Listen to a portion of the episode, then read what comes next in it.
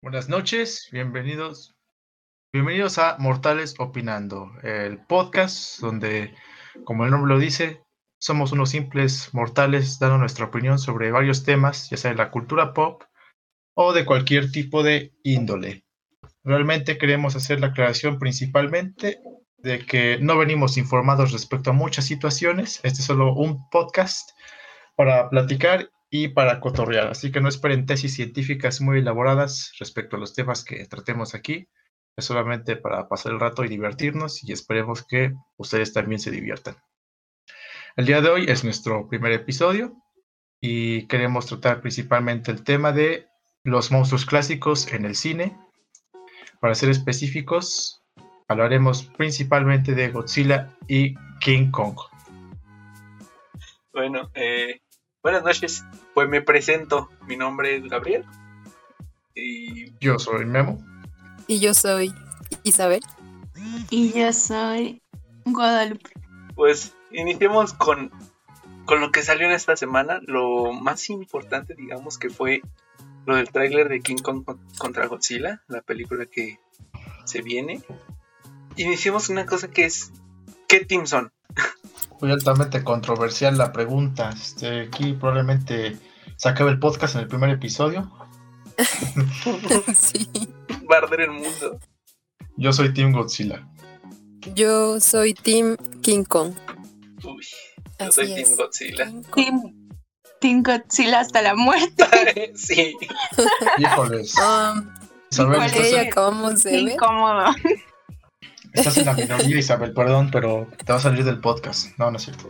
Ay, baneada. Permaban. Eh, bueno, creo que esta es la primera vez y la última vez que vamos a ver a Isabel en este podcast. Ahuecando el ala, me favor. presento y me despido. Ay. ¿Por Ah, qué bueno. eres Team Kong? ¿Cómo? ¿Por qué? Le pregunto a Isabel que por qué es Team Kong. Pues sí estoy bien, aunque me caí de chiquita, pero pues no sé, mira, la verdad yo no he visto las películas, conozco como lo básico que todos conocen, pero últimamente con esta, con este debate de, de qué team eres, vi diversos como hilos sobre por qué deberías unir de- unirte al Team Kong o al Team Godzilla. Entonces el que me convenció más fue el Team Kong, principalmente porque es el monstruo del pueblo. Eh, ahí, ojo, ahí. ¿Una y para el etiqueta? pueblo. ¿A qué te refieres con monstruo del pueblo? Es, es muy, es que es muy humilde. es el monstruo. Es una. Pues Vino desde abajo. vino desde abajo, él, o sea, ha ido evolucionando con nosotros. Míralo, ahora con todo triunfador, ¿eh? Unos que 20 metros de altura, 50 fácil. No, hombre. que, que me encantaría crecer como él, por cierto. O sea, en pocos Sí, años no creció casi kilómetros. Es que también Sería buen, buen dato saber radiación. cuánto ha crecido, ¿no? La radiación. Pues se supone que en la película esta de Kong la Isla Calavera, supuestamente, bueno, la película toma lugar en los años 70, en la guerra de Vietnam. Y según la película, este Kong en esta época es apenas pues un, un changuito adolescente, ¿no? Está en la pubertad, ¿no? Este, ya pasó por su fase emo, todas las cosas, ¿no? Por las que todos pasamos. Y creo que, no estoy seguro, no me citen en esto, debe tener una altura de unos 20 metros fácil. Y se supone, como digo, que es un changuito joven, todavía está creciendo. Para cuando llegue la época de Godzilla vs. Kong, que sería pues 2021 o la época actual, ya debería haber crecido pues como casi casi a la misma altura que Godzilla. Eso es lo que se estima, ¿no? Bueno, lo que Lo que este, se espera. Ajá, lo que están teorizando por ahí. Bueno, según, Pues sí, porque datos, imagínate. según datos de Google, perdón, Clarita, No, no. pero Kong en la isla Calavera mide 30.5 metros de altura. Órale, más. Su medida original, eh, que fue en 1933, medía 7.7. 7.3, perdón. Ah, che cosita de nada, güey. Pero as- apenas hace. En 2017 medía 30.5. En la época donde, cuando salió la película, ¿no? La de la Isla Calavera. Exacto. Ajá. Sí, te digo, como toma lugar en los 70s, pues que 50 años después, para el momento que llegue Godzilla vs. Kong, ya debería haber crecido pues bastantito, ya debe estar bastante huevudo el Kong. Y bueno, según Godzilla, esto mide 106.7 A huevo, tengo Godzilla. O Es sea, más alto. hay demasiada Un diferencia. poquito, un poquito más alto, nada, una cosita. Nah, Un metro más alto. Una chingaderita así de la nada. Este, pero sí. Y se supone que pues Godzilla ya creció, se supone que hasta su máximo límite, ¿no? Ya dio el estirón, ya no va a crecer, ¿no? Ya, ya, ya, ya dio la pubertad. La verdad Pero- es que cuando, cuando yo vi los memes dije, no, pues obviamente soy Team Godzilla, ¿no? Pero ya Es que sí. que vi el tráiler y me acordé de las películas, dije, o sea, ¿por qué? ¿Por qué ponen a, por qué los echan a pelear? O sea, ¿qué sentido tiene? No entiendo. Godzilla salvó en su película, bueno, en la, en la reciente, no en la, en la primera. la- Salvó el mundo, luchó contra un alien ahí todo feo, este fue bueno. Él hizo las cosas bien, porque ahora le echan a pelear al otro changuito? O sea, eso no es justo, no se me hizo justo. Estoy triste, pero igual espero que. Aparte, no creo que gane él, o sea, obviamente en la película siempre gana el bien, ¿no? Y en el tráiler lo que se vio es que Él pues es llevan malo. a Kong para. Ajá, Godzilla es el malo y pues obviamente lo van a tratar mal. Pues, Entonces no Bien. creo que gane. pero- pues mira, fíjate que he visto la teoría de que, porque para empezar Godzilla, como dices, no es un ser malo, pero Kong tampoco. Los dos son, pues ahora sí que los reyes de sus respectivas hábitats. Eh, en Kong la isla Calavera se ve que Kong realmente no quiere la superioridad por inflar su ego, lo que quieras, él nomás quiere mantener el ecosistema balanceado. Lo mismo con Godzilla, en la del rey de los monstruos. Él se deshace, pues ahora sí que del rey Ghidorah, el titán hidra de tres cabezas, para mantener equilibrio a todo este ecosistema, ¿no? Mi... Bueno, he visto la teoría de que aparentemente en el tráiler el Godzilla que sale no es el verdadero Godzilla. Esa es una. No estoy seguro de los fundamentos basados en puras imágenes en el tráiler. Ya cuando salga la película lo comprobaremos. O la segunda es que ahora sí sea como que una cuestión un poquito más de egos, ¿no? Es como pues ambos traen este el balance, ¿no? Tienen un objetivo en común, pero ahora sí que es como no caben dos de nosotros en el mismo pueblo. Entonces O sea- podría ser como que Sí. No, no sé si sea eso, porque, o sea, Godzilla vive en el mar, vive en la playa. Y la vida es más sabrosa. eh, eh, Ajá. la vida es más sabrosa. O sea, y los changos no nadan, bueno, no saben aguantar la respiración bajo el agua. Aparte moriría ahí, o sea, no tiene sentido. Pero, Pero una vez que en sí. donde Kong desafió esas leyes de la física apareciendo en Bob Esponja. sí, es cierto. buen- Aparte, son ese chango que mide 90 metros, obviamente puede Sí, nadar. o sea, yo creo que se puede dar el lujo de nadar un poquito más que nosotros por esa altura. Sí, bueno, es que es complicado elegir un team, la verdad, porque si no es el verdadero Godzilla, entonces no, yo estoy con el verdadero, el, el 100% real. Y aparte, bueno, se ve que Kong tiene corazoncito, ¿no? Porque se ve que su único vínculo o algo así mencionan es una niña chiquita, entonces... Pues miren, lo que yo siento es que va a pasar algo como, como Batman contra Superman. Para mí, que para No mí la vi. historia va por, por ese camino. Dos egos muy fuertes, dos superhéroes que son muy queridos, pero entre ellos mismos tienen sus problemas. Este, obviamente, son... obviamente Superman le va a ganar a Batman. No, es lo que iba a decir que... ¿Qué team son de Superman Pues- o Batman? Yo soy Fíjate que Team Batman. No somos- ahora tú estás en la, mi- en la minoría, Gabo. Ahora tú te vas a ir del podcast. Ahora yo soy el de la minoría, gracias. Pero fíjate que lo vi en Facebook, no estoy seguro de la veracidad de estas afirmaciones, ¿no? Les digo, no estamos realmente informados para este tema. Probablemente hay alguien, un espectador ahí viendo, no, no mames, ¿cómo que no se informan estos hijos de la chingada, güey? Infórmense". No estamos para eso, no, no somos... Ventaneando. sí, no, somos como ventaneando, exacto, al tanteo ahí el lírico. Exactamente. Este, bueno, Sí, pero vi por ahí, un, un pajarito me dijo por ahí que el director había afirmado que precisamente la, la película no iba a tomar esa dirección de Batman v Superman, que no iban a pelear una parte de la película y al final este, se iban a unir en contra de un enemigo común.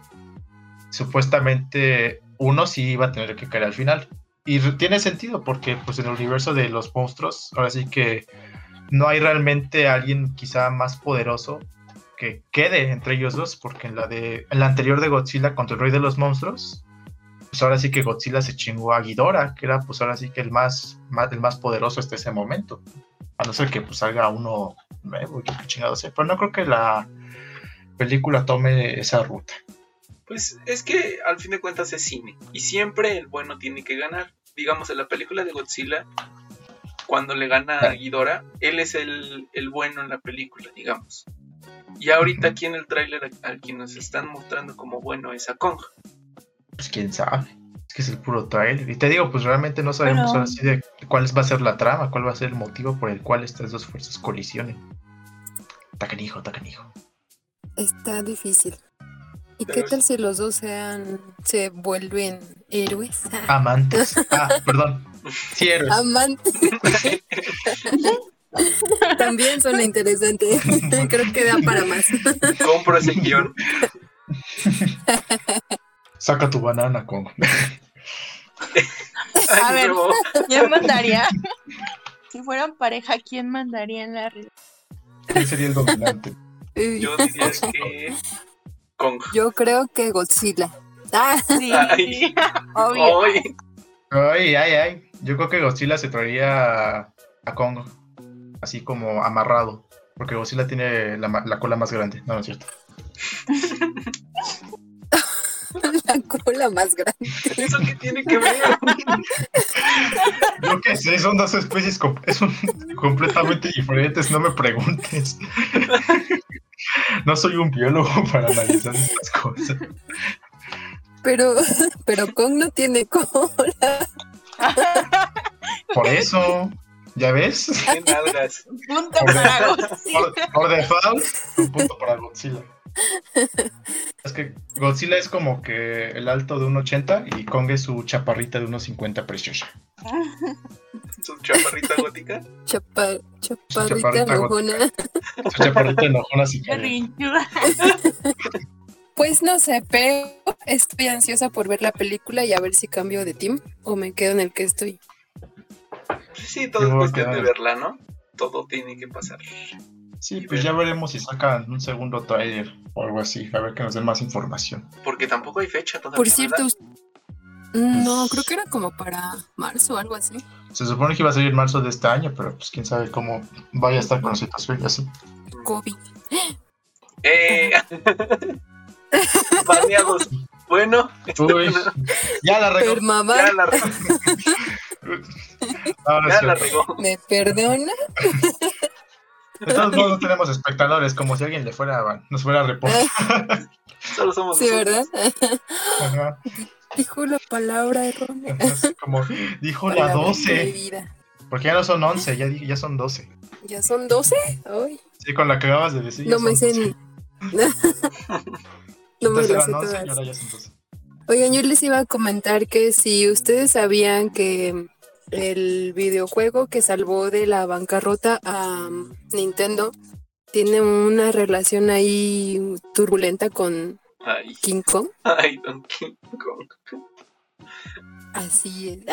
Ah, Así es. Sí, efectivamente.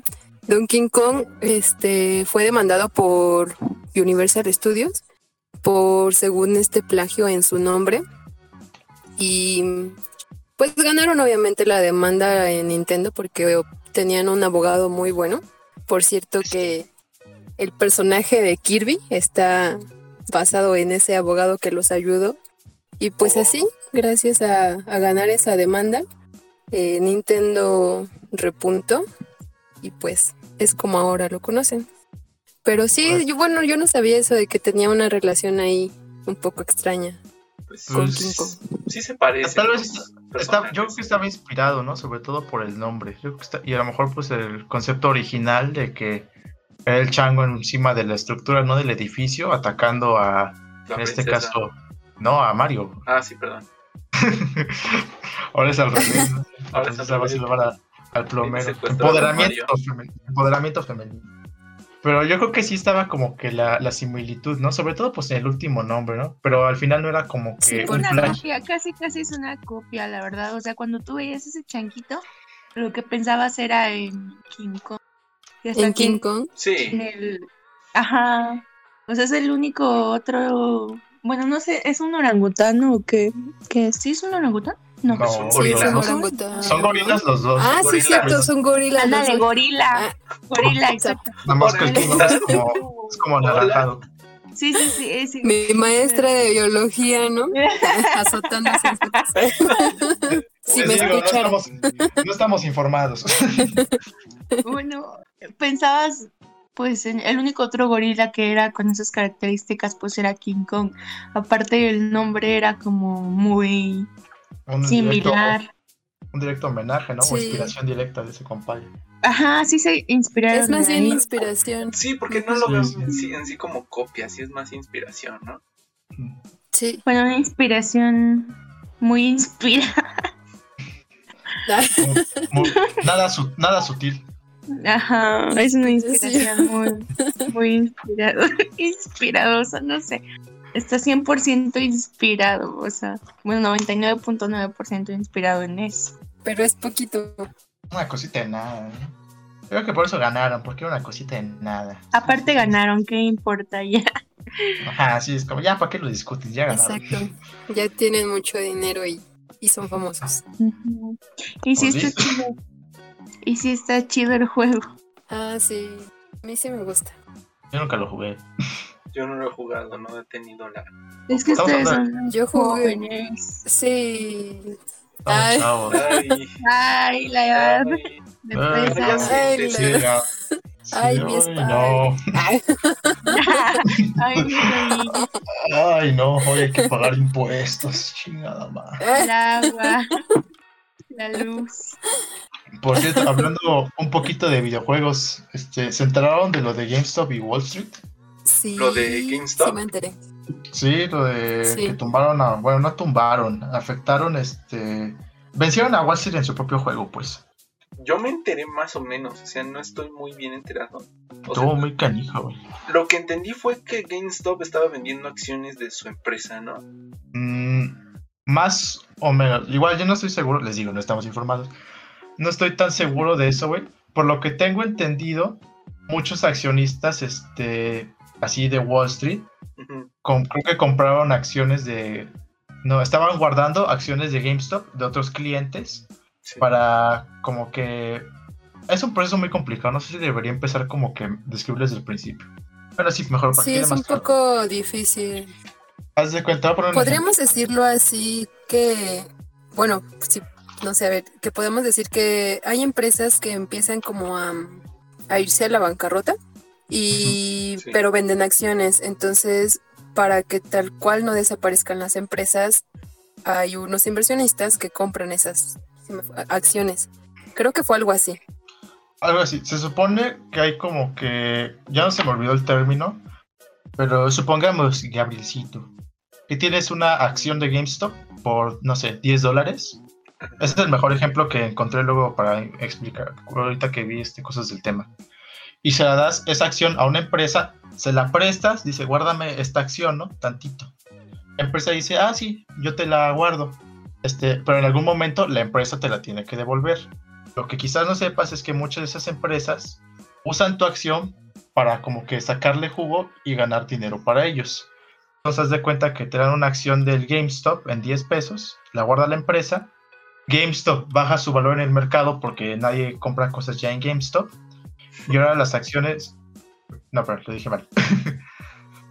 la empresa te guarda tu acción y en ese momento la empresa vende esa misma acción por los mismos 10 dólares por lo que dejaste guardando a cualquier otro otra empresa, ¿no? GameStop baja su valor y ahora las acciones salen más baratas. No sé, ahora está a un dólar la acción. La empresa vuelve a comprar esa acción ahora a un solo dólar y ahora se queda con 9 pesos. Bueno, 9 dólares. Y ya cuando llegas por tu acción así de, ah, vengo por mi acción, ah, sí, aquí está tu acción, ya te la guardé y ya te la puedes llevar, ¿no? Y, y en ese proceso, pues realmente en lo que te prestaban tu acción y se las devolvías, tú como empresa privada ganaste 9 dólares, lo lograste lucrar. Pero no estaba haciendo muchas bolas al respecto al tema. Lo malo de esto es que si, por ejemplo, tú tienes tu acción de GameStop a 10 pesos, bueno, 10 dólares, la das a la empresa, la empresa te la, la vende a 10 pesos, a 10 dólares, y en vez de bajar la acción, sube, y ahora no sé, las acciones de GameStop cuestan 40 dólares, ahí es cuando pierden dinero, porque ahora tienen que comprar otra vez la acción la empresa a mayor precio del que la vendieron para podértela devolver. Mm. Y es cuando hay una pérdida. Entonces, pues muchas empresas se aprovecharon de que sí, GameStop estaba este, perdiendo dinero y estaban haciendo estos mini intercambios, obviamente con mm, cantidades mayores de dinero, entre los millones de dólares y así.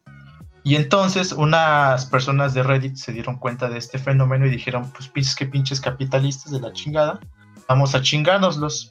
Convencieron a gente de Reddit, oigan, inviertan en GameStop para que suba pues, su valor en el mercado y suban sus acciones. Dicho y hecho, la gente empezó a invertir, invertir en GameStop, GameStop subió su valor y ahora ahí está cuando las empresas pierden millones, billones de dólares a la hora de tener que volver a comprar las acciones que ya habían este, vendido de GameStop y tener que devolvérselas a todos sus clientes. Que ahí sí fue cuando los clientes que habían este, prestado esas acciones a las empresas se hicieron pues ricos, ¿no? Y pues sí fue un golpe durísimo para los de Wall Street, que pues ahora sí que fueron vencidos en su propio, en su, propio, juego, porque ellos... Ajá, exacto. Sí, no, qué bueno que le salió bien a los de Reddit, sí, sí se la mamaron, la neta. Es como el meme, hace ratito vi un meme en Facebook sobre esta famosa escena de Malcolm, cuando le dice a su profesor que no puede vencer al sistema, pero sí puede averiarlo. Exacto. O usas ese, o usas ese mismo sistema para aprovecharte del sistema. Usaron el capitalismo para, para, destruir el capitalismo. Exacto. Pero bueno, ese era el paréntesis. una grietita. Y obviamente, pues los inversionistas de Wall Street se enojaron, ¿no? Las pérdidas millonarias que les debieron hacer. Sí, sí. por eso se pusieron como se pusieron. Ah.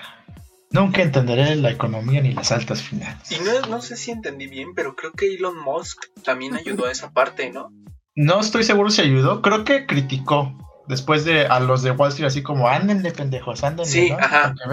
Porque vi en Twitter, porque yo sigo a Elon Musk, él publicó la página de Reddit donde estaban haciendo todo eso. Entonces yo, o sea, no yo eso lo tomé como ayuda a ellos. Sí, sí, Elon sí los, bueno, les dio apoyo así como que a huevo, pendejos, ¿no? Chinguen a su madre los de Wall Street, ¿no? Una cosa así. Pero estoy, estoy parafraseando, no es que Elon haya dicho literalmente lo que acabo de decir. que no hubiera estado mal. Ajá, Fuck Wall Street, man. ahí está, tengo el tweet. El 26 de enero, este, publicó un, el link del, del Reddit con un, este, un comentario diciendo GameStop el juego de palabras de Stonks, que significa pues ganancias. Y game de, GameStop. Sí, no, no, sí, tú, se la mamaron los de Reddit. Felicidades, si hay alguna escucha de Reddit, pues siguen así. Que no creo, pero bueno. Que Reddit, Reddit es una red social muy, muy padre. Está muy chingona, una Sí, es muy, buena. Muy agradable. La neta, luego me echo unas buenas risas con los hilos y las jaladas que salen ahí. sí hay unos canales hermosos.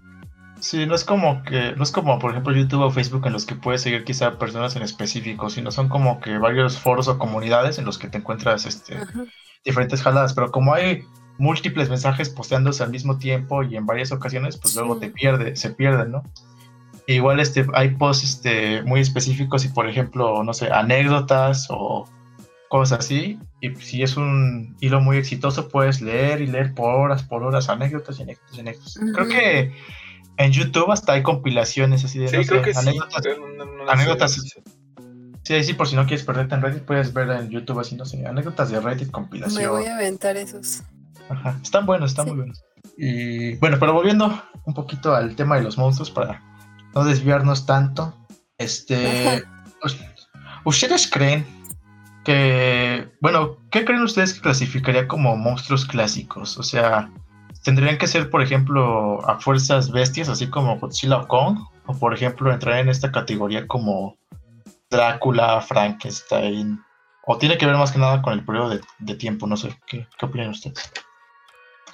Mm, Pues principalmente yo creo que para que sean clásicos deben de tener como, eh, o sea, dejar como esa huella, esa marca para que sean inspiración de futuras creaciones, ya sea en el mundo cinematográfico o libros o así.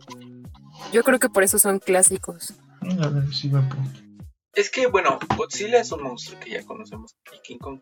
Pero, o sea, tú si vas a Google y buscas monstruos clásicos, ahí te salen los que todos conocemos de Halloween, que es el hombre lobo, Drácula, Frankenstein, este, todos esos. Entonces, no sé cómo, cuál es la clasificación para entrar dentro de un monstruo clásico.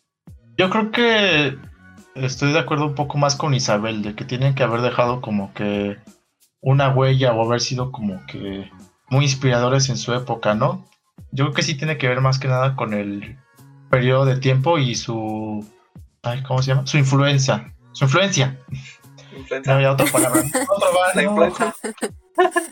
Oh, no. Es que el Drácula de tanta sangre que se chupaba, ¿no? Pues de vez en cuando captaba uno que otro, este, una que otra bacteria, güey, ¿no? Sí, estaba muy canijo. Imagínate. Una que otra Oye, ¿Los, los vampiros pueden contraer enfermedades de chupar sangre así de una persona infectada. Uy. No. Pues eso estaría muy canijo, ¿no? Imagínate un vampiro se come a Freddie Mercury. No, pobrecito. Va a decir Freddie Mercury desde cielo, te chingué, pendejo. Y te chingué. Y te chingué. Buena suerte. Ahora sí como en el episodio de La Rosa de Guadalupe, ahí le dejan el espejo. Bienvenido al mundo del SIDA. Sí. Su carta con una rosa. no, pero, pero sí, yo creo que Isabel tiene ra- razón en esto. Pero entonces, ¿Godzilla y King Kong serían monstruos clásicos? No. Yo creo que sí, ¿no? Porque son como de los 30, de los Es- 40. Bueno, yo siento que ahí sí podría entrar como una división entre lo cinematográfico y lo literario, ¿no? Porque hay monstruos que se consideran clásicos, como dice Gabo, que tú pones así en Google y te aparece una lista de pues los primeros monstruos que fueron creados a través de novelas o cuentos o historias. Y ya después, ¿qué monstruos serían clásicos para nosotros y qué monstruos serían clásicos también para, no sé, hace, para personas más grandes que nosotros, unos 10, 20 años más grandes? Pues Es criterio de cada quien, ¿no? Ya entraría. yo creo que está el criterio universal, que es este, por ejemplo, los monstruos que ya llevan pues muchísimo tiempo y que influenciaron a los, influenciaron a los otros, que son pues, que vienen de la literatura, ¿no? El hombre invisible, Frankenstein, este, Drácula. Pero también yo creo que una vez llegaron pues sus adaptaciones al cine, quizá fueron como los nuevos clásicos, ¿no? En ese entonces. Por ejemplo, pues sí, Frankenstein, el hombre lobo Drácula y Godzilla y King Kong, que creo que no vienen de productos literarios, son meramente cinematográficos del cine. Son leyendas. Pero pues quién sabe, Tengo entendido que No, son bueno. leyendas. Bueno, no sé. Godzilla.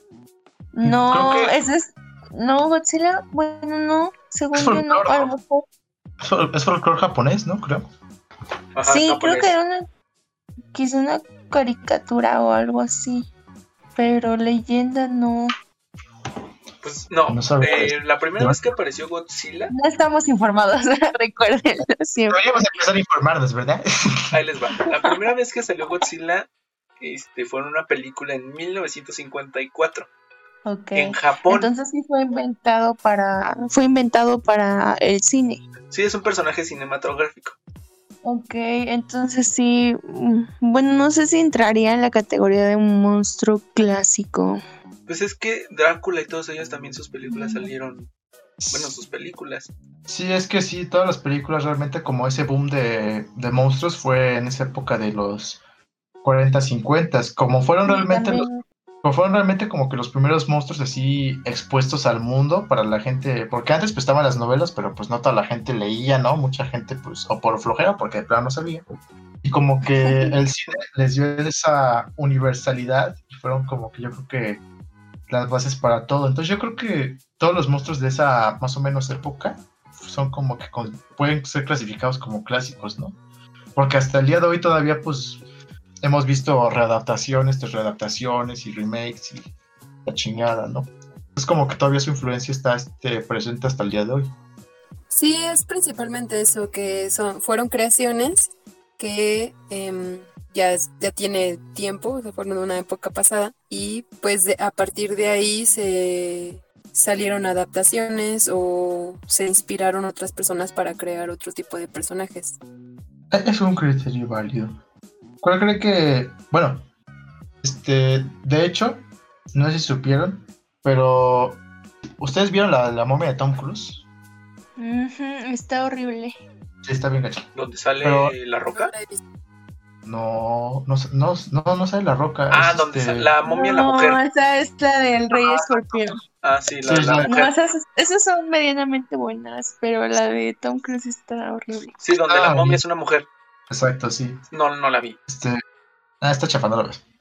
Este, no, no sé si sabían que de hecho ese era un plan de traer como que de revuelta, de revuelta, ay, qué hijo de la china, de vuelta como que los monstruos clásicos a como que el ojo del público, porque tengo entendido que Universal, como son los dueños este, de propiedad intelectual de los monstruos clásicos de los 50, de todo eso, Drácula, Frankenstein, la momia, tenían un plan nuevo de hacer este otro universo expandido, pero ahora más moderno, hablando de los monstruos clásicos.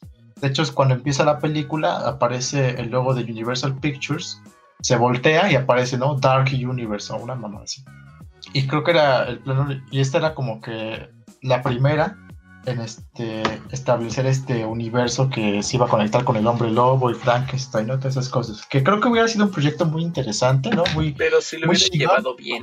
Exacto, pero porque la primera la cagó muchísimo, fue un fracaso la de la momia, en crítica y creo que en público igual, la gente no fue a verla, y pues ya no se hizo, ¿no? Entonces fue como, pues, ya ni modo, ¿no? A ver cuándo lo vuelven a intentar, o si lo vuelven a intentar. Yo siento que ahora ya no pegaría tanto, como que ya siento que no es tan impactante los poderes o el alcance que les daban o que tienen y que conocemos de algunos monstruos. Por ejemplo, no sé, ahora sí te intentar atacar un vampiro o algo así. No sé, siento que podrías podrías de alguna forma vencerlo fácilmente. Es que siento que es lo mismo que la otra vez Memo y yo estábamos platicando. Es lo mismo que sucede, que sucede con Star Wars y la nueva trilogía. Es el intento de llegar a nuevas generaciones, de dar a conocer las cosas que antes se veían y todo eso, pero con un nuevo enfoque, digámoslo así. Sí, aparte pueden, yo creo que evolucionar este tipo de, ahora sí que habilidades dentro del universo de los monstruos. Por ejemplo, en la película original de la momia de los 50, pues creo que era nomás este, una momia pedorra, una momia zombie. Este, así que hacía rituales y la chingada, ¿no? Tenía poderes de magia negra. Después viene la momia del 97, creo, que ya como que le da otro giro más fresco, ¿no? Ya la momia este, se puede levantar tormentas de arena y absorber a la gente, así bien locochona, ¿no? Tiene un rango donde se expande más este este poderío ¿no? que tiene la momia. E igualmente la de Tom Cruise, pues es igual, ¿no? Tiene tormenta de arena y se puede hacer arena y viajar por la chingada, ¿no? Meterse en la cloaca, en el culo de la gente, yo qué sé, ¿no? Ese tipo de cosas. Entonces yo creo que sí se puede hacer una evolución para darle, como dice Gabo, un giro diferente. Y yo creo que el mejor ejemplo de eso es este... ¿Han visto la serie de Castlevania en Netflix? La animada. ¿La anime? Ajá, la anime, sí, exacto. No, no la he visto. Bueno, está muy chingón. Bueno, si no la han visto, está muy chingona. Está muy violenta. Este, si no les gusta lo violento, pues no la vean porque les va a desagradar. Pero lo que quiero llegar a esto es que a, pesar de que está basada en un videojuego, la serie de Castlevania, eh, en este videojuego, en este universo, pues el villano principal se puede decir es Drácula. Y la neta es que en la serie me gustó muchísimo el giro que le dieron a Drácula, porque le dan poderes así como de pinche demonio, es como un ser este omnipresente, puede hacer este trae criaturas del infierno, ¿no? Aparte de que es un güey. Algo pues, más divino, cool. más bíblico. No tan bíblico, más como imponente. Pero sobre todo porque te lo pintan como un personaje muy humano, ¿no? Le dan tridimensionalidad porque es un personaje trágico que sufre, que siente y que sobre todo pues está lleno de este odio y rencor contra la humanidad. Digo, si alguien este, que nos está escuchando no la ha visto, véala, y los que están aquí también, porque es una historia muy buena. Del primer episodio van a, este, a sentir realmente la motivación de por qué Drácula hace todo lo que hace y como que van a ver este alcance de sus poderíos, porque no es como que sea tan mágico, es un güey muy científico y, lo- y utiliza mucho la ciencia a su favor. Te digo, es como que un giro de este chupasangre clásico que es nomás un güey que se derrite con el sol. Digo, obviamente igual se derrite aquí con el sol, pero es un güey que sabe pelear, tiene garras bien afiladas y pues sobre todo un castillo que se mueve a su voluntad. Lo digo, sí, son propiedades sacadas directamente de Castlevania. Entonces realmente se le puede dar crédito al videojuego de Castlevania por darle este giro al personaje, pero te digo, siempre hay algo en que, en que innovar. Sí, es ese hecho de que de llevar algo como Drácula es un personaje de libros que obvio inspiró a una película y ha inspirado a videojuegos, series de lo que sea. Y es esa esa este como espinita de dar a conocer eso a las generaciones nuevas. Que, que fue lo que pasó con que con The Witcher. The Witcher es un videojuego igual que pues, Netflix le sacó su, su serie, que es un gran juego y la serie, la verdad no la vi. A mí desde el primer capítulo me aburrió, no me gustó. Pero es un- una buena idea dar así como esa, ese tipo de cosas que inspiran y que le gustan a la gente, este, algo así retro, traerlo a la actualidad y darle un giro diferente. Sí, es que yo creo que pues es una parte ahora sí que de la cultura pop que siempre va a estar presente y yo creo que no debemos olvidar, ¿no? Porque te digo, este, espérame, déjame dar un sorbo a la agüita. Ahora sí, perdón, es que ya me estaba resecando y ya iba a empezar a hablar así. Se me va a salir un fil barrero. Este, ¿por, ¿por dónde iba? ¿Cuál era mi punto? no sé. Recuerda el punto al que quería llegar, ya, puta madre, ya la cagué en el primer episodio. Bueno, algo Pues- quería decir este Lupita, lo que te acuerdas de tu punto. Sí, sí, por favor, siga. Así que yo siento que lejos de querer dar a conocer, siento que es como lo más fácil, retomar una historia, hacer un remake y Ah, pues sacar dinero de eso, ¿no? Porque también realmente las películas ya no se hacen, las más comerciales ya no se hacen para, la mayoría para querer dar a conocer algo, sino para ver cuánto, qué ganancias se le puede sacar y aprovechan de la nostalgia que. Que pues tienen muchas personas. ¿Qué es lo que está haciendo Pues- Disney?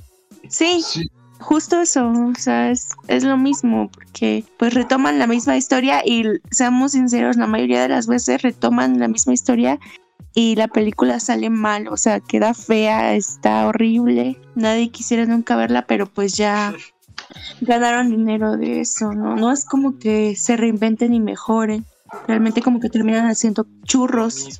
Básicamente. Ajá. Sería mejor que pues se inventaran nuevos monstruos, se trajeran como nuevas propuestas también y que surgieran pues del contexto en el que vivimos. fíjate, ya me acordé, ya me acordé muy mi punto. interesante. Ya, ya me regresó este, la edad joven, ya se me fue la edad vieja. Este, retomando un poquito lo que dijo este Lupita, que sí es un negocio este, pues muy lucrativo, traer este, todas estas ideas viejas, ¿no? Y rehacerlas, darles el nuevo giro. Pero yo creo que hasta cierto punto está bien cuando metes a la gente este, correcta. Porque obviamente hay mucha gente que nomás son este, las direcciones, este, las decisiones realmente las toma el estudio con el propósito de sacar pues el mayor dinero posible y no se fija, no se fijan tanto pues ahora sí que en el valor de producción, en el amor al arte, en el amor a la historia, es como si esto vende, vas güey. Que por ejemplo, eso fue lo que le pasó a la momia. Realmente fue de pues a ver, güey, Marvel está haciendo este universo expandido, DC también. Vamos a hacer esto con una propiedad que nosotros tengamos, los monstruos clásicos. Pues vamos a añadirle cosas cool, güey, la chingada, pero pues te digo, o sea, quedó súper chafa, súper este, olvidable, súper plano, súper simple. Al contrario de, por ejemplo, lo que está haciendo ahorita el universo de monstruos de Godzilla, que empezaron flojos con Godzilla 2004, pero han escuchado la crítica, han escuchado a los fans, eh, ya ha ido Kong la Isla Calavera y ahorita Godzilla el Rey de los Monstruos, que pues fueron una super, este, mejoraron mucho en lo que había hecho Godzilla del 2014 y es cuando te das cuenta, ¿no? Que hay gente que sí le importan esas propiedades, sí le importa llevar ese mensaje, ¿no? A las nuevas, así que, no el mensaje, dar a conocer estos trabajos, estos monstruos, este, estos universos ficticios a las nuevas generaciones, porque realmente pues son buenos. Son universos que vale la pena revisitar, conocer, porque están muy entretenidos. Y Disney quiso hacer lo mismo con Star Wars, ¿no? Volviendo un poquito a ese tema. Y al principio parecía que era un proyecto con pasión, con cariño, pero al final pues resultó que no y le salió muy chafa, porque no tenían un plan desde el principio y pues ahí se notó, ¿no? Que realmente no les importaba lo suficiente, ¿no? Como para planearlo apropiadamente. Era más, pues ahora sí que ganar dinero en lugar de vamos a darle algo digno, pues a los fans y a las nuevas, y a las nuevas generaciones sobre todo, ¿no? ¿Y qué fue lo que dice que ahorita que están haciendo con King Kong y Godzilla? Este, los directores de Star Wars hicieron lo que ellos quisieron y los fans, obvio, tuvieron sus críticas, pero no les hicieron caso a los fans. O sea, ¿para qué hacerle caso a los fans si ellos tienen sus ideas? Mm, ¿Qué fue lo que hizo Star Wars? No, no tomó en cuenta ninguna crítica de los fans. No, definitivamente no. Y sobre todo, pues te digo, aparte, creo que te lo había comentado otra vez, fue como que toda esta cosa de los tres directores, este, que cada uno quería poner su visión a huevo en Star Wars, y pero esas visiones terminaron contradiciéndose entre películas y pues terminó pues, todo un desastre, ¿no? Que al menos pues aquí en Godzilla, no estoy seguro si las dos de Godzilla y King Kong fueron dirigidas por la misma persona, creo que no, pero pues al menos se ve que hay un plan, ¿no? Es como haz tu película como quieras, güey, pero pues hazla con cariño, ¿no? Sigue este plan, esta ruta, por favor, establece estas cosas y es como, ah, sí, claro. Y es cuando se nota pues realmente la organización, ¿no? O que realmente... El amor hacia el público. Ajá, y sobre todo la película, ¿no? Porque dice, si fuera el amor al público, es lo que el público quiera y lo que venda, ¿no? Y aunque sea malo, es más como que el amor de la película de voy a hacer lo que sea bueno y aunque no tenga éxito, pues la poca gente que la que vio la película o si eventualmente alguien la ve en el futuro puede verla y decir, es, ajá, esto es una buena película, güey. Y es como que está se me fue la palabra, pero no importa. Estas dos propiedades que es lo popular y lo duradero. Que por ejemplo, no, yo creo que el mejor ejemplo es la película de los emojis. Ay, qué pues, feo. Sí, está, está culerísima, güey. Pero pues, o sea, son emojis, son así que entre comillas, tendencias, ¿no? Que utiliza la chaviza. Obviamente, pues, este, aparte que mucha gente la fue a ver por el morbo, este, mucha gente a lo mejor, pues, es como, ah, a ver qué sale, ¿no? Pues es como, ah, para el chamaquito este, ¿no? Que usa los emojis pues es que estar, el nombre. Ajá, ha de estar bonita, pero, pues, en 20 años, pues, nadie realmente va a volverla a ver este a gusto, porque eso fue un producto de, de su tiempo. No fue algo que, no es algo que quizá aguante el paso del tiempo o que logre ser muy este, trascendente y es pues ahora sí que dicen es mejor ser bueno que ser este popular porque eventualmente vas a encontrar este a tu público. Y eso le pasó por ejemplo a ¿han visto la de la cosa? del 82 no es un albur no es un albur. Es una película de verdad no no la he visto. Ah, yo es como Among Us la película para que no la haya visto. No no la he está muy chida está muy chida muy violenta 100% recomendable. Este está en Netflix creo es del 82 sale Kurt Russell y, pero bueno, por ejemplo, mini anécdota, que de hecho creo que esta también podría clasificar como película de monstruos. No de clásicos, pero monstruos, monstruos chingones. Lupita sabe lo que hablo. Véanla, véanla, ya sabrán luego por qué. Es de, creo que es mi película favorita de miedo. Pero bueno, este, de hecho es el mismo, el mismo director que las de Halloween, John Carpenter. Oh, entonces. Sí, está chingón. Sí, garantiza algo este, bueno. Sí, sí. Bueno, a, a lo que voy. Eh, esta película pues fue hecha con mucho amor, con mucho presupuesto bajo los efectos. No, no presupuesto, mucho cariño, mucho trabajo después de los efectos. Porque en los efectos, pero ya no sé ni qué estoy diciendo, chingada madre. se, me está patinando, se me está patinando mucho la lengua. Este, bueno, le pusieron mucho esfuerzo y cariño a esta película porque el director quería, de hecho es un remake de una película de los 50 y el director quería hacerla este, mucho mejor y mucho más fiel este, a el libro del que estaba basado la película de los 50. Y yo creo que lo logró excelentemente bien, pero en su entonces, cuando salió, fue un fracaso rotundo, principalmente porque perdió contra E.T. Salieron la misma semana y pues E.T. se llevó a todo el público y la cosa quedó pues ahora sí que en segundo plano, ¿no? Bueno, hasta como en octavo plano, porque hubo muchísimas películas más que lo llamaron la atención en ese entonces. Pero, y a pesar de que igual fue rechazada por la crítica igual en ese momento, ves ahorita, no en internet, en YouTube, en Reddit, Facebook, y puedes ver videoensayos muy complejos sobre la película, sobre qué pasa dentro de la película, la historia, este, quién, quién se convirtió en una cosa y quién no. Y es cuando te das cuenta de cómo la película logró aguantar el paso del tiempo, no solo por la historia este, que es muy ambigua, muy sombría, muy misteriosa, que te tiene otra vez volviendo y volviendo a ver si encuentras algo nuevo que te pueda ayudar a resolverla. Y sobre todo que los efectos, este, de hecho, todavía se ven muy bien porque son este, físicos, no son una computadora. Y eso es este, una, yo creo que una historia de un producto que fracasó en su tiempo, lamentablemente, generó pérdidas, pero pues eventualmente encontró su público y ahora cualquiera... Escuchas, por ejemplo, La Cosa, el título, y es este, un referente positivo en el horror, ¿no? Por este ser innovadora para su tiempo, que a pesar de que no triunfó, es un muy buen producto. Y yo creo que eso es lo más importante que puede hacer este, una película, ser buena. Pero ahí vamos con lo de volver a, agarrar algo que triunfó. ¡Al futuro! Que triunfó para hacer un remake. Y la cosa, ahorita estoy viendo, tiene un remake de 2011. Así es que no vamos a hablar de eso. No, no es cierto. no está tan bueno. Yo como, yo como fan de la franquicia de La Cosa, que este, el remake del 2011, este, no es un remake, de hecho es una precuela de la película. Pero pues este, no es lo mismo y no está tan bien hecha. Y de hecho eso se debe más a las decisiones del estudio, porque si ves el detrás de cámaras, pues los chavos, los productores y, bueno, los escritores y directores y los efectos especiales traían un montón de buenas ideas para la película que fueron al final rechazadas por el estudio porque no, güey, pues esto sale muy caro, no, no va a vender, no va a jalar. Principalmente era el hecho de que querían usar este efectos prácticos, efectos físicos, en lugar de efectos de computadora. Y el estudio les dijo, no, güey, usen efectos de computadora. Y pues si ves la película, de 2011, los efectos de computadora se ven horribles, la, neta. Y ves, por ejemplo, los detrás de cámaras cuando estaban preparando los efectos este, físicos, ¿no? Y cómo se veían, la neta es que se veían increíbles, se veían de huevos, ¿no?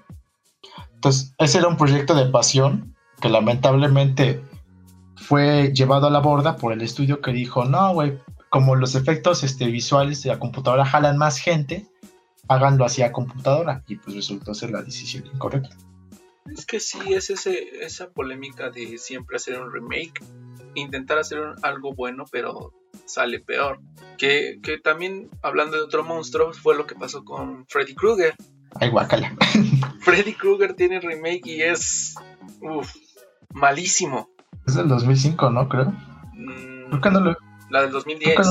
2010. Creo que no lo he visto, fíjate, pero sí he visto imágenes y sí digo, ay, no, no me, nomás no me llama, con permiso. Es malísima.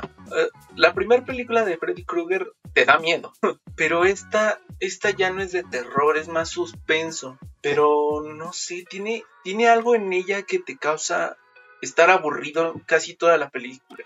No te causa impacto en sí. Hasta está muy X, pues. Ah, ok, ok. No, pero sí, pues te digo, es como que ahora sí que la, lo que mueve así que la industria es el dinero, es el money y no tanto el amor al arte. O cuando lo hace, pues es muy raro. Exacto, el capitalismo. Tumben a Wall Street. No, no es cierto. Bueno, a lo mejor y sí. Ojalá. Ya hablamos un poquito más o menos de los monstruos clásicos y así. ¿Cuáles creen ustedes que, por ejemplo, serían los, ahora sí que monstruos modernos o que en unos años podrían ser los nuevos monstruos clásicos? No sé. Digo, técnicamente no hay nada de malo, pero como que por ahí no va la ruta. sí, es complicado pensar en uno. No, varios, no, no realmente uno así que se vuelve el próximo Godzilla o el próximo King Kong, o sea, el próximo como ícono similar, no sé, a Drácula o a Frankenstein. Pero ¿qué monstruos nuevos se han creado? Ese es el problema, no hay menú. Pues los de el horror, güey, Freddy Krueger, Pinhead. Digo, en cierto punto técnicamente. Pero esos no son. No serían más como asesinos o algo así. No sí, es que ya siento no que son sean. monstruos, sí, ya Ajá, no. Yo lo dije mal también. Monstruo. ¿Qué, qué significa ser un monstruo para usted? Ya nos vamos a poner filosóficos. ¿Qué significa para empezar? Ser que tiene alguna anormalidad impropia del orden natural y es de apariencia temible. Pero técnicamente. Freddy podría clasificar como un monstruo, güey. Sí, Sí, Porque no es este como que un ser- no es como un Michael Myers o un Jason que son pues ahora sí que al final seres humanos. Eh, Ajá, solamente él solo son entraría. asesinos. Aparte, pues viven los sueños de la de los morros, entonces sí entraría. Pero los otros ya no. También, también eso, ¿no? Pennywise. el Pennywise sí podría clasificar Pennywise como un podría. monstruo moderno.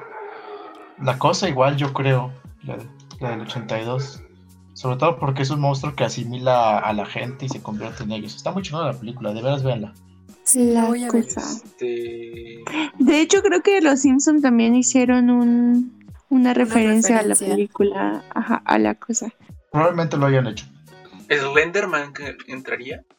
A lo Mm, Es que como que también siento que hay dos tipos de monstruos, ¿no? Uno, unos monstruos que, que te asustan, que Es que son más no. como de terror, como cine de terror, y los monstruos que son más como de acción, de que no te, o sea, sí te asustan porque pues te pueden matar. Por ejemplo, Godzilla, ¿no? Te dices, a su puta madre una lagartijota, qué pedo. Pero no es como, no es igual que, no es el mismo miedo que se le tiene, por ejemplo, a, a Pennywise o eso.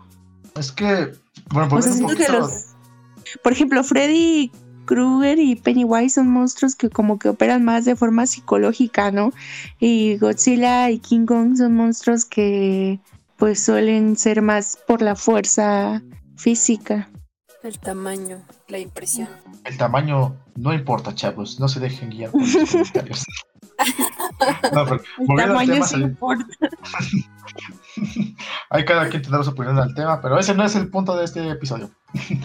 Este, yo creo, volviendo un poquito a lo de Slenderman que dijo Lupita, podría yo creo que a lo mejor y sí clasificar como quizá monstruo moderno hasta cierto punto porque empezó como un producto literario que realmente pues ahora sí que se deformó tanto, pues, apareció en tantas parodias, tantas batallas de rap del friquismo y tantas mamadas que perdió como que ese aspecto que lo hacía terrorífico, pero al fin y al cabo Slenderman este, empezó creo que sí como un producto de historias de miedo supuestamente reales que no lo eran, pero lo hacían pasar como que sí.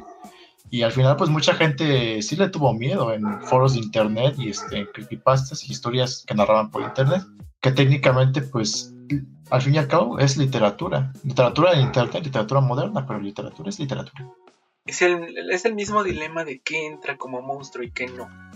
¿Qué es lo que hace un monstruo? Por ejemplo, Walter White. Si un monstruo hace, si una persona hace acciones cuestionables, deleznables, pero lo hace, por una, Ajá, sí. lo hace por una buena causa, ¿lo hace un monstruo? Sí. Ok. Un monstruo con buenas, buenas intenciones. Pero un monstruo. Pues porque sí, los yo monstruos, creo que sí. digamos, modernos, no- ya no hay como del cine.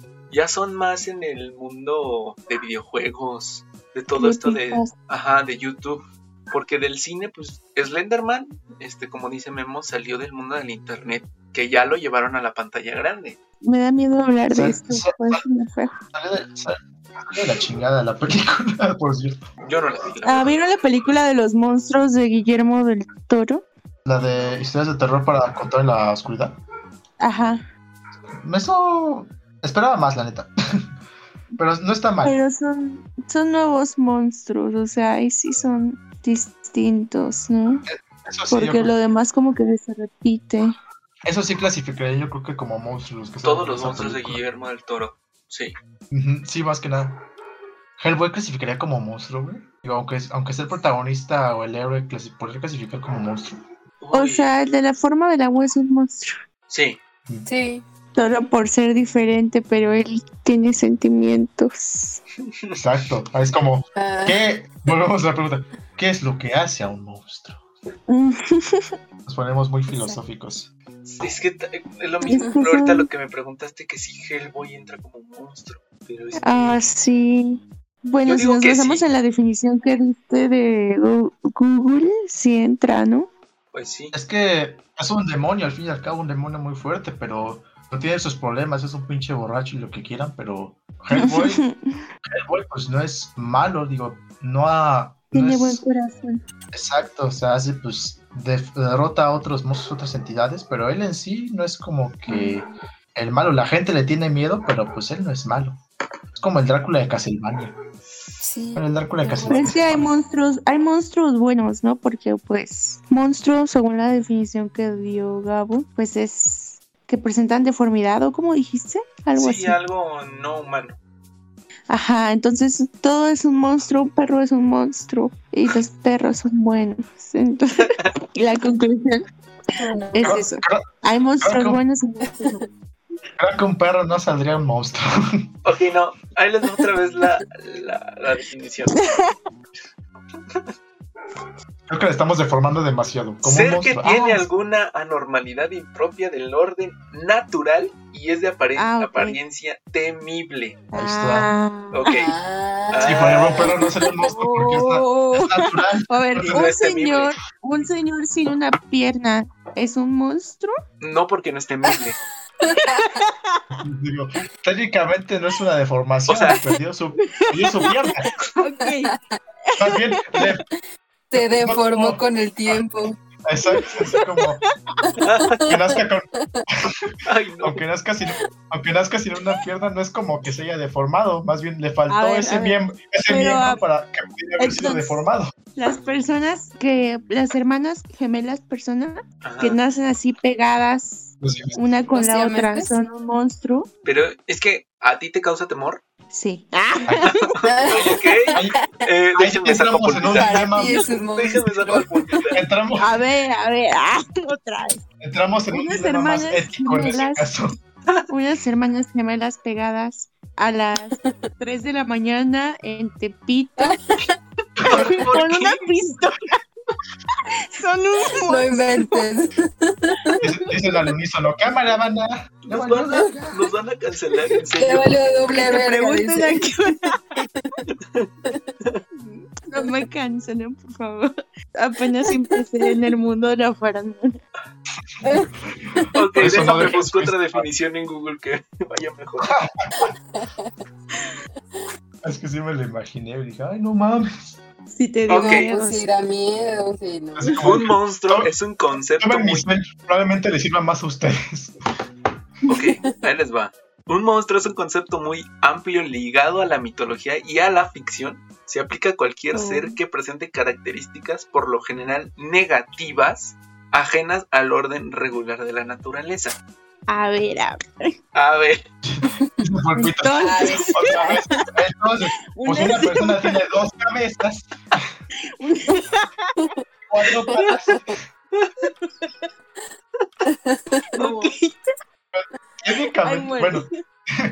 a lo mejor y los, los siameses no serían como tal, yo creo que una alteración, este, quizá del orden natural, ¿no? Porque al fin y al cabo son una Mm. mutación genética, pero las mutaciones genéticas ocurren, este, en todos lados todo el tiempo. Entonces Sí. todo es natural porque todo es mutación. Los monstruos tienen mutación. Si Pero- alguien, por ejemplo, se quemó y quedó con las cicatrices y eso no lo hace un monstruo, pues Eso es, que- es que, es que, bueno, quemarte y hacerte una cicatriz no es una mutación, No, es un accidente. Es una. Ajá, Pero Godzilla está mutado. Ah, ¿cómo sabes si su raza de Godzilla para ellos es natural y el monstruo eres? Somos nosotros. También. ¿eh? Fíjate que Aplica en un multiverso. podría ser porque Godzilla técnicamente está alterando nuestro orden de las cosas, al ser este, pues un pinche monstruo gigante que destruye ciudades cuando pasa, cuando va al súper. Pero técnicamente nosotros, También hecho, nosotros contaminamos el mar. Nosotros somos, tam- estamos alterando este, el orden de vida de los titanes, en este caso de las películas. De hecho, en las películas dicen que se supone que los titanes, Godzilla, Kong, llevan millones de años antes que nosotros.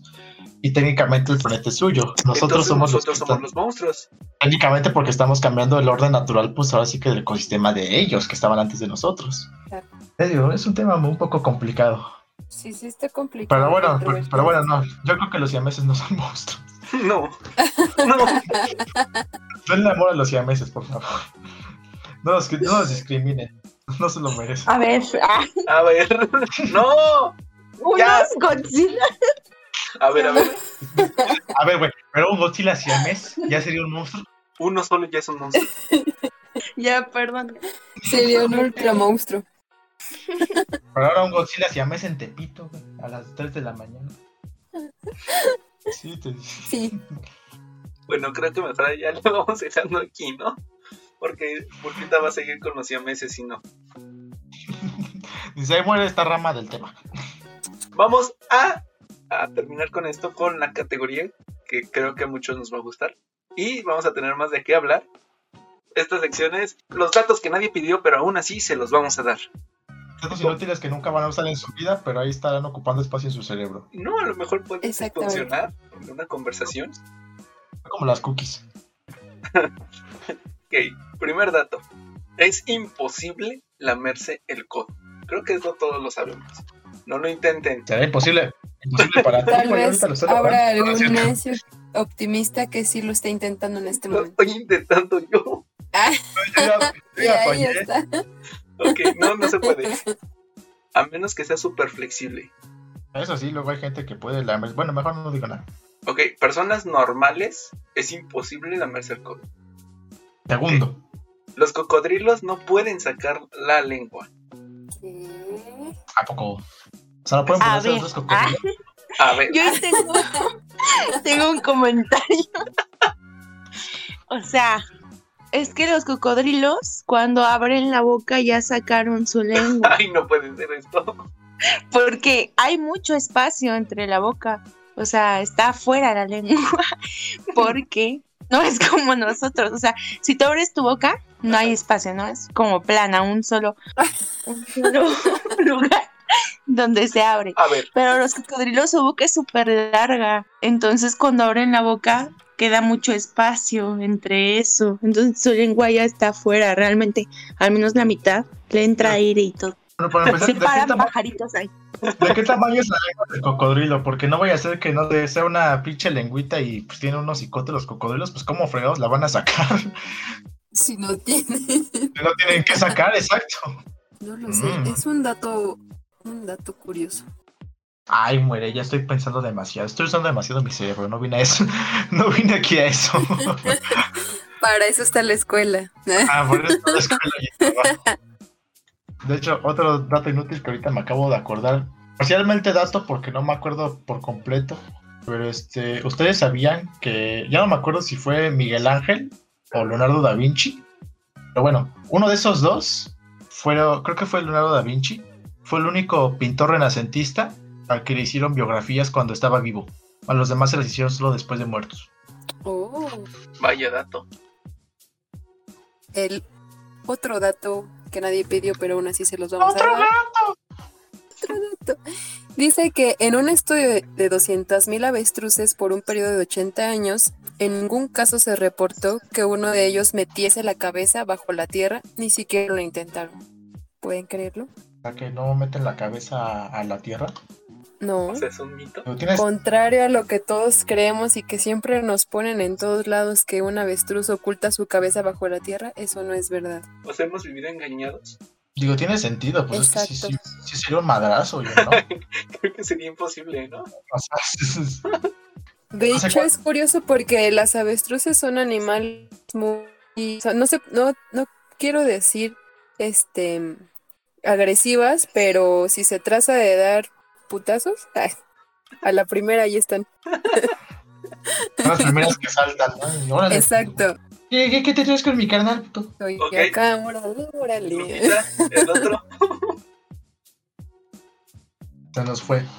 Tiene problemas con su internet. Eh, bueno, otro dato inútil eh, que, se me, que me acabo de acordar. De hecho, bueno, no sé si sea tan inútil al fin y al cabo. Eh, la letra J es la única letra del alfabeto que no sale en la tabla periódica. No Yo creo. no me sé la tabla periódica. Ah, ¿sabían ustedes, allá ustedes. pueden comprobar, pueden co- agarrar una tabla periódica ahí de Google, no van a encontrar ningún este elemento con, con la J. J. Yo lo he hecho en el, yo lo he hecho en el pasado y sí, no. No, hay. No me crean, con, conforme, Leo el que. Bueno, a ver, confírmenlo ustedes. vamos a confirmarlo. No, era broma, te vas a tardar. 10 minutos de silencio en el, en el podcast porque Gabo está buscando la J en la tabla periódica. Tin, tin, tin, tin, tin, tin, tin, Musiquita de fondo, por tin. favor. Estamos confirmando que en la tabla periódica no haya ninguna letra J. No hay, no lo vas a encontrar. No. Te lo digo, yo casi, yo casi me la sé de memoria. ¿Ok? No, no hay. Confirmado. Ok, Lupita, puedes leer el, el, el otro dato. Va, va, va. Pero ahí va a ser Número ese. cuatro, creo. 35.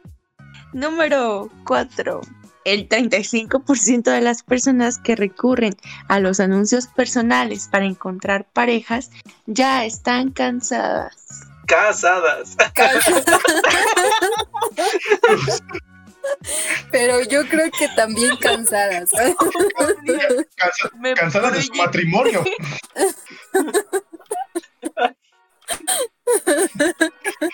Echa gente cochina nomás. no- Ok, no. Ok, entonces me estás diciendo que la gente es infiel. Yo creo que ya lo sabíamos todos que mucha gente les No, pues. parejas.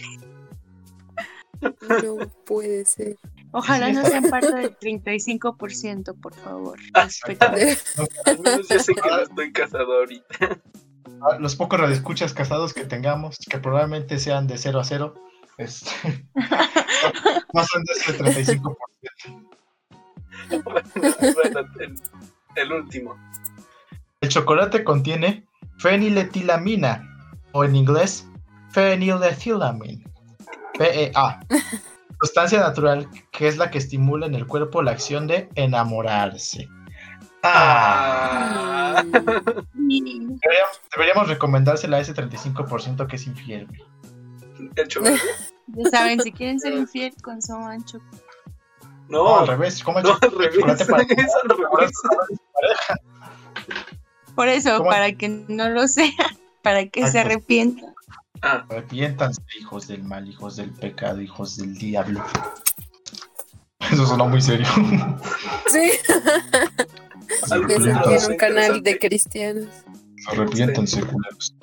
¿Algún dato interesante que alguien de ustedes guste añadir? Es la primera vez que leo feniletilamina. Me sorprende no haberme trabado. Pues creo que es todo. Aquí cerramos los datos que nadie pidió, pero aún así se los vamos a dar. Bravo, bravo. Pues gracias por, por haber estado los que estuvieron en directo, Gracias por sintonizarnos. Los que nos están escuchando en, en Spotify. Gracias por, por elegir este podcast, su podcast, que también ustedes, si gustan comentar lo que quieran, coméntenlo y les, les vamos a hacer caso, no como Disney. Se va a traer sus palabras. También si quieren este eh, sugerirnos algún tema, adelante, estamos abiertos a sugerencias. Y es todo. Si somos de mente Gracias. abierta, hablamos realmente de cualquier cosa. De la cultura pop, pues, no van a seguir con sus jaladas. Habla de AMLO, habla de Peña y la chica. No, no, no, espérense, espérense. Este programa no, No. este programa no es de eso, ajá. De la cultura pop, ellos igual. Sí, es de cultura pop y a lo mejor unas cosas que medio se separen de ahí, pero hasta ahí. O alguna tendencia que haya en la semana. Para relacionarnos con los chavos. Con la chaviza. La chaviza. La chaviza. Hasta luego. Muchas gracias por sintonizarnos. Esto fue Mortales Opinando. Muchas gracias por su preferencia. Y pues nos vemos la próxima semana. E igualmente veremos, vendremos sin informarnos. Hasta la próxima. Hasta luego. estaremos haciendo el ridículo. De eso se trata esto. De ponernos en ridículo. Exhibirnos, ¿no? Sus, sus facultades mentales. Exhibirnos. Pues, muchas gracias. La otra semana. La otra semana. Adiós. Amigos. Cada domingo, 8 pm Bye. o unos minutos más tardes. ¿Más tardes? Más tardes. Ay, una disculpa, es que apenas aprendí a hablar. Bueno, ya. Adiós. Bye.